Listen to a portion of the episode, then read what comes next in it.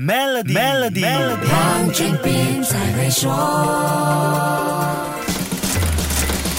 你好，我是黄俊斌。各国中央银行在面对疫情压力下，为了稳住经济和实行各种安抚民心的援助措施，不停向市场灌水。长时间放水漫灌和反复的疫情，导致断断续续的封锁措施，衍生出了百物上涨的通货膨胀问题。这些危机因素在二零二一年扶持了黄金价格处在高位，但市场同时也出现了一个意料之外的因素。来听听深圳黄金珠宝研究所所长曹阳高级经济师的分析解。说说很多国家呢，在这样一个大水漫灌的过程中间，发现一个问题，因为我们所有的货币啊，几乎都习惯性的跟美元挂钩，而美元的不断的放水，引发了全球的这种通胀。它给我们带来通胀呢，不仅仅是我们自身发货币引发的通胀，美元印出来以后呢，就到所有的国家去买东西，那买东西以后呢，这个美元就流到了所有的国家，给所有的国家就带来了输入性通胀。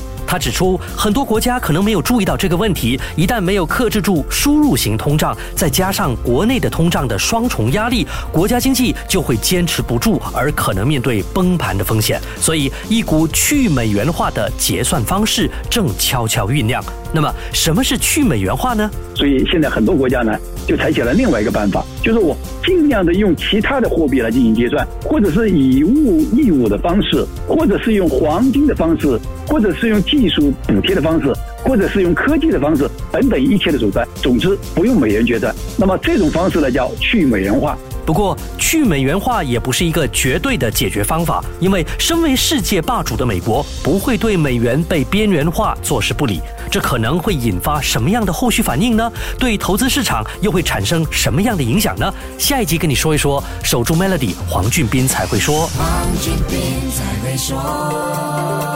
使用 Maybank to U Bit 和 Maybank to E 就能简化您的业务运营，并有机会赢取 Toyota Hilux 和季度现金奖。详情浏览 Maybank dot my slash SME Rewards。